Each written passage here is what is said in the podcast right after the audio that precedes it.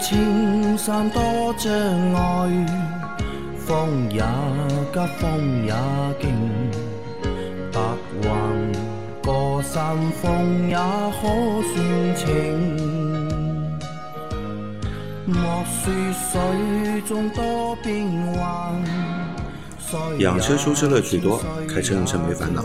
大家好，欢迎收听老秦汽修杂谈，我是老秦。大家好，我是老秦的小工杨磊。我们今天的节目接着昨天继续。第一个问题，秦大师好，零七年经典二点零马自达三冷车行驶了两公里，水温已到八十度，突然出现熄火。第一次等待两分钟，接着启动发不着；第二次等待三分钟，再次启动顺利着车。之后行驶没有任何的问题，这会是什么问题造成的呢？秦大师，这要是出现在高速公路车流量大的地方，那还是比较危险的。一个小伙伴遇到了一次熄火的问题，嗯，冷车对吧？行驶两公里，水温就已到了八十度，然后就出现了熄火。冷车行驶两公里，水温到八十度是正常，嗯，特别是现在这个季节，对，天正常，对吧？这个没毛病。那么突然熄火，嗯，我觉得你这个零七年的车到现在十五年了，十五年啊。汽油泵可能真的不行了。就我们在上个星期节目里面，好多问题里面都和熄火是有关的。对的。那我们就是一般判断熄火啊，就第一个会想到就是这台车的供油对的，出现了问题。对的，因为油供不进去嘛，或者是油供不上去，所以发动机它没油的话，发动机没东西可以烧了嘛。对的，那发动机它就会熄火。那这个是我们一般会首先会去考虑的第一个问题。因为维持发动机燃烧要保证什么？保证供油，嗯，保证供气，嗯，保证点火，就这三样东西，对吧？缺一不可，不点火，不点火它打不着，嗯对吧？没办法工作，嗯，进气量啊不不进气，或者是气压这个压力不够，缸内的压力不够，它也没办法正常燃烧，对吧？那么常见的问题，像你描述的这种情况，呃，如果是点火线圈的，你说以前老款的车它只有一个点火线圈，靠分缸线、靠分电盘去分配到每个缸，那有可能是夏天高温季节，点火线圈也容易坏的。但你这个车是个独立的点火线圈，不可能同时坏，对一会儿又同时又好了，不可能的，对吧？对，那可能最大的就是啊汽油泵，汽油泵啊，那所以你要去检查一下你的汽油泵，对吧？有可能在那个瞬间，前面那个两公里那个瞬间，这个汽油泵高温或者怎么样啊故障了，对吧？对供油供不了了。那么后来呢，哎、又好了，对呃优先去检查汽油泵，。汽油泵以及汽油泵的相关线路上的一些机，比方说油泵继电器啊，嗯，呃这些插头部分啊都要检查一下啊。第二条，呃，三位大神，我的 XTS 日间行车灯疫情期间坏了，灯罩里面有水蒸气，现在行车电脑一直重复显示左日间行车灯故障，我按了关闭又会出现，导致我其他菜单无法显示，这个提醒能不能去掉？不能去掉，不能去掉。它是呃故障警告，嗯，对吧？如果是进水的话，我跟你说啊，灯多开开，车子多开开，它这个水汽散掉，可能就好了。就把它烘干掉，或者让它散掉。对的啊，就可以了，对吧？对还是说一定要回到四 S 店，让四 S 店用电脑把这个故障消掉？嗯，这个不用，这个灯光警告只要钥匙关掉，嗯，重新打开钥匙，只要这个故障已经不存在了，它就不警告。它就不会警告。对的啊，就它等于它自己还是会检测对的，啊，那就是要多用这个灯，把里面那个雾气啊，对，把它蒸发掉或者散发掉就可以了。这个故障的解决的最坏打算就是换掉这个灯。最坏打算。对，好，再来一条，秦师傅、杨老板、阿 Q 早啊，检查欧蓝德空滤时卡子脱落，在地上没找到，用绳子绑紧如图啊，到四 S 店抬起，护板里也没有找到，店里没配的，像这样扎紧可以吗？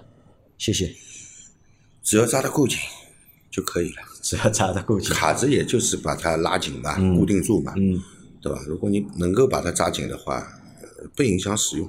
不影响使用啊。那它那个卡子掉到那个机舱里面去啊，要紧吗？这个？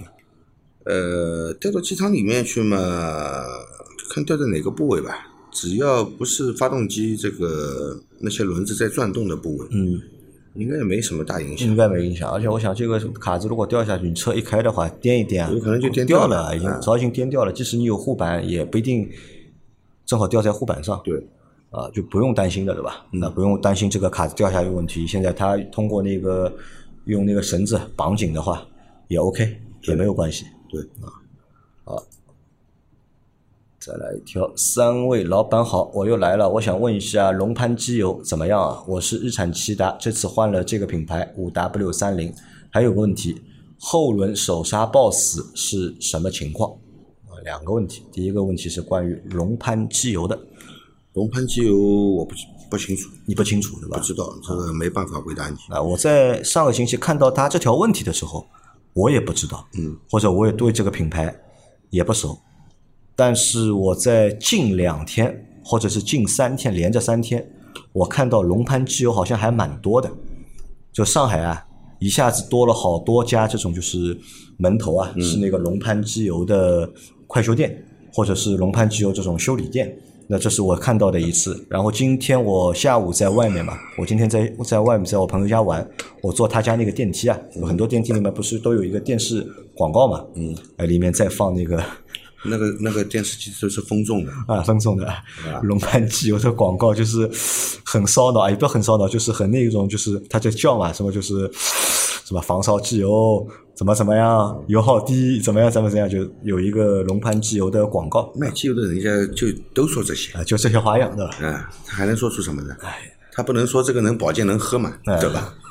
啊，这个之前是不知道，因为但是最近就是倒是看到过这个品牌，然后也在广告上也看到，但是具体用没有使用过，对吧？也搞不清楚。对呃，只知道它是一家什么就是上市公司下面的品牌或者是产品啊。然后它的日产骐达用五三零，呃，日产骐达用五三零没问题吧？可以用的。可以用，没问题啊。然后还有个问题是后轮手刹 BOSS 是什么情况？后轮手刹 BOSS，呃，骐达后轮什么叫后轮手刹抱死？就是手刹放不掉了手刹放不掉啊、你先检查一下手刹拉线啊，手刹拉线。对的，你先检查一下手刹拉线，我觉得手刹拉线卡住了不回位会造成手刹抱死。它这个应该是拉线式的，不是电子，那如果一直 boss 的话，那这个车还能开吗？不能开啊，开不了。啊，开不了。轮胎不转，就是就算转啊，它阻力也很大，很大啊而且会引起刹车的高温。引起刹车的话一直在磨，对对吧？哦，好的啊，来再来一条啊。虽然大师们经常更新，但还是觉得不够听，呃，就是有点总是吃不饱的感觉，不够吃的样子。然后想听你们的节目，就会往前翻，听听以前的，听到三百五十四期最后那一段，听友提出的那个哲学问题啊，挺有意思的。但是这不是重点，也不是高潮，重点和高潮，我觉得是三位后面给的评价，特别是秦大师从那句“我来说一下吧”，给人强大的自信开始，我觉得讲的真的挺好的。然后特别是两个人的对话，秦大师问杨老板：“我还是我吗？”当杨老板说“还是”，两个人的语气语速，我觉得都恰到好处。真的是有点绝绝子了，可能两位和在座的听众觉得给的评价太高了，但是有时候就是这样，当一个人说的一番话或者做了一件事，能够戳中人的内心世界，带来一些震撼，就会让人有这样的感受和评价啊。那这个也是一个小伙伴给我们的节目的评论，对吧？也算是在表扬我们。但是不好意思啊，说实话，就是你说的这三百五十四期啊，那期到底我们说了什么啊？至少我已经忘记了，就至少我已经忘，有可能老秦有可能还会记得，我也记得你也记不得，对吧？我觉得不记得就对了，对吧？这个就正常了。如果老秦还能记住的之前，因为这个已经今天已经是第六百五十二期节目了，对吧？如果老秦还能够记得他在哪期里面说了什么东西的话，那我就不太正常。其实我们。做这个节目啊，就是怎么说呢？就是我们在做的这个过程啊，就是可能和大多数的音频节目啊，或者大家看到那种电视节目的这个制作的方式啊，还不太一样。对那，我们是以一种就是很随性的方式，或者是很随便的方式，那在给大家做节目的。因为一般大家都会在节目下方提出问题嘛。那老秦每天的话，他在上班的时候啊，他会空下来。他会看一下喜马拉雅，看一下有大家有没有提一些新的问题。那如果有的话，那老秦基本上就会当场就会回答给你，就把问题就回答给你了。那在那个节目的评论下方，你的评论的下面，他会再有一条评论，他会把他对这些问题的判断或者是一些解决的方式，他就直接评论掉了，或者给你作为回答了。对然后呢，到每个星期天的晚上，那我会先早点到办公室，那晚上大概八点多到办公室，把这一个星期所有的问题啊，我都摘录下来过一下，那看一下就是能够放到节目里的问题，那就把它放进来。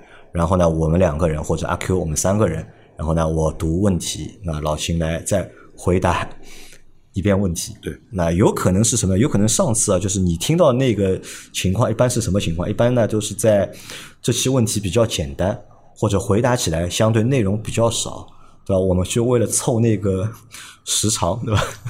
为了凑那个时长，因为一般我们节目就是啊，就是我我们有一个我们自己的一个要求嘛，就是能够尽量做到一期节目在二十五分钟左右，因为大家平时开车啊，基本上就是半个小时嘛，嗯，大多数人开车的这个车程啊，就是在半个小时，那能够一期节目做二十五分钟左右，正好大家在开车，不管你是在上班的路上还是回家的路上，能够二十五分钟里面能把这一整一集节目那听完，这样的一个体验啊会比较好。你说如果真的做很长，比如说我们的节目在最早刚开始的时候啊，那个节目就很长，但有的节目就是一期要六十多分钟，对吧？有的嘛就是五十多分钟，而且时间也不太固定，对对吧？那有的小伙伴呢就会觉得呢，就是因为你听太长嘛，你可能很多关键点你没听到，因为到第二天呢又有新的节目更新了，你可能就马上去听新的节目。前昨天的节目呢，你只听了一半，所以呢，就我们会就是控制这个节目的时长，对吧？那可能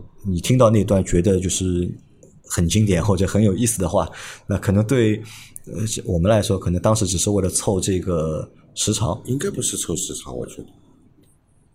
不知道讲了什么，啊，我我我估我。估计是的，就我们一般啊，就是讨论这种问题时候啊，都是都是凑，但是啊，但是但是什么呢？但是这个节目好玩，其实有时候也就好玩在这里嘛，对吧？因为我们三个人，对吧？虽然说啊，现在阿 Q 不在，因为三个人我们做这个节目，心态是什么呢？或者是我们的角色是什么呢？我们角色就是我们就是大家的朋友，对对吧？就老秦就是一个普通的汽修师傅，对吧？他也不以什么专家啊，对吧？不以什么就是什么什么来自居，他就是个普通人。然后呢，我们给大家做节目，来帮助大家回回答大家的问题，对吧？那么在回答问题的过程当中呢，那也会带一些我们自己的价值观，或者我们的一些我们自己的生活理念在里面。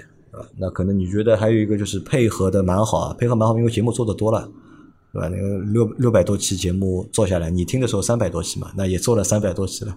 我时间长了呢，有人就说嘛，就我们两个人做节目像讲相声一样的，嗯，对吧？这个我到时候还要专研究一下，对吧？如果真这也是个方式，对吧？怎么样用讲相声的方式，对吧？来给大家 做这个相声讲不了，相声讲不了。呃，要做对吧？也其实也硬做也能做，对吧？只是需要什么？是需要就是准备嘛，提前需要一些准备工作。因为我们在录这个节目之前啊，基本上除了老秦有一些准备，那其实我或者是阿 Q 啊，都是没有准备的，我们都是现挂的嘛，好吧？但是还是非常感谢啊，感谢你对我们节目的认可啊。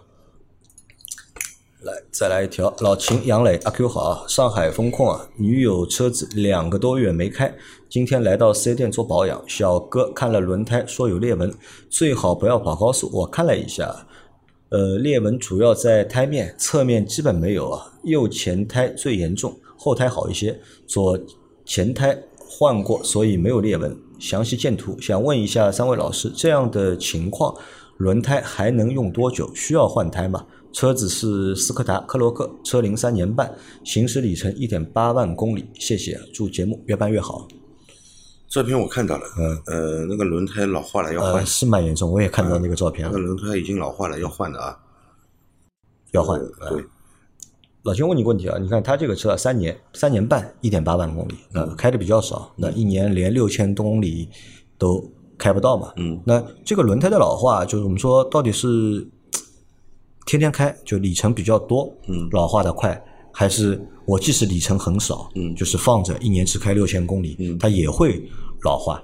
对的，也会的，也会对吧？就不管你一年开两万公里，还是一年开六千公里，对这个轮胎它都会老化。对，那是不是如果我开的如果一年开三万公里的话，嗯，那是不是老化会更快一点呢？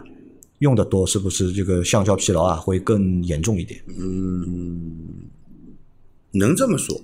但是你胎压正常的情况下，嗯不会老化的太严重。嗯其实车买回来还是要多开开，要不然这个钱花的太冤枉了，对吧即？使不开，该老化的地方还是会老化，对吧？那个油液你即使不用，时间到了它还是需要保养，还是要换啊。好的啊。好，再来一条！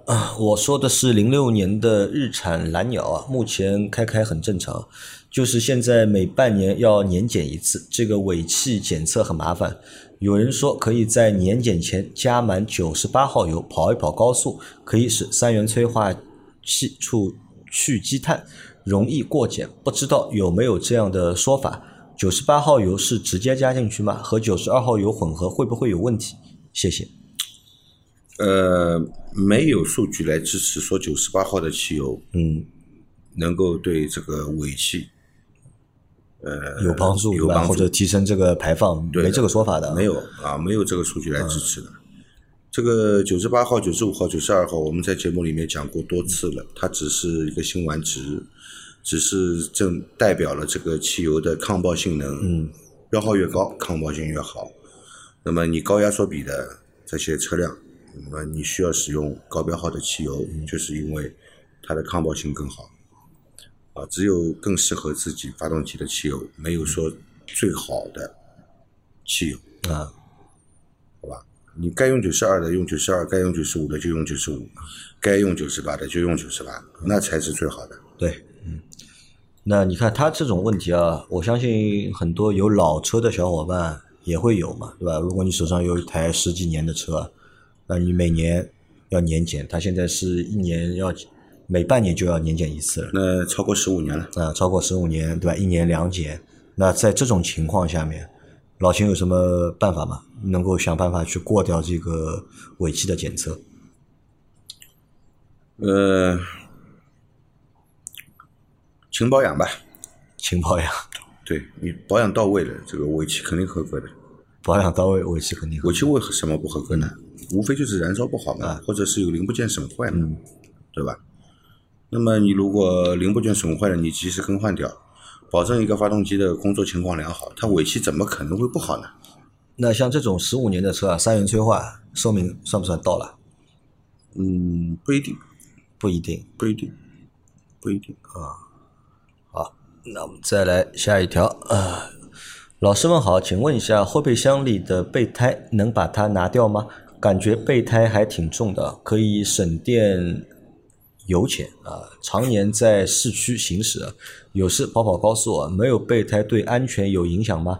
第二个问题是，上次听你讲了后啊，我及时的换了变速箱原油原厂的，感觉升档很积极啊，换挡明显快了很多。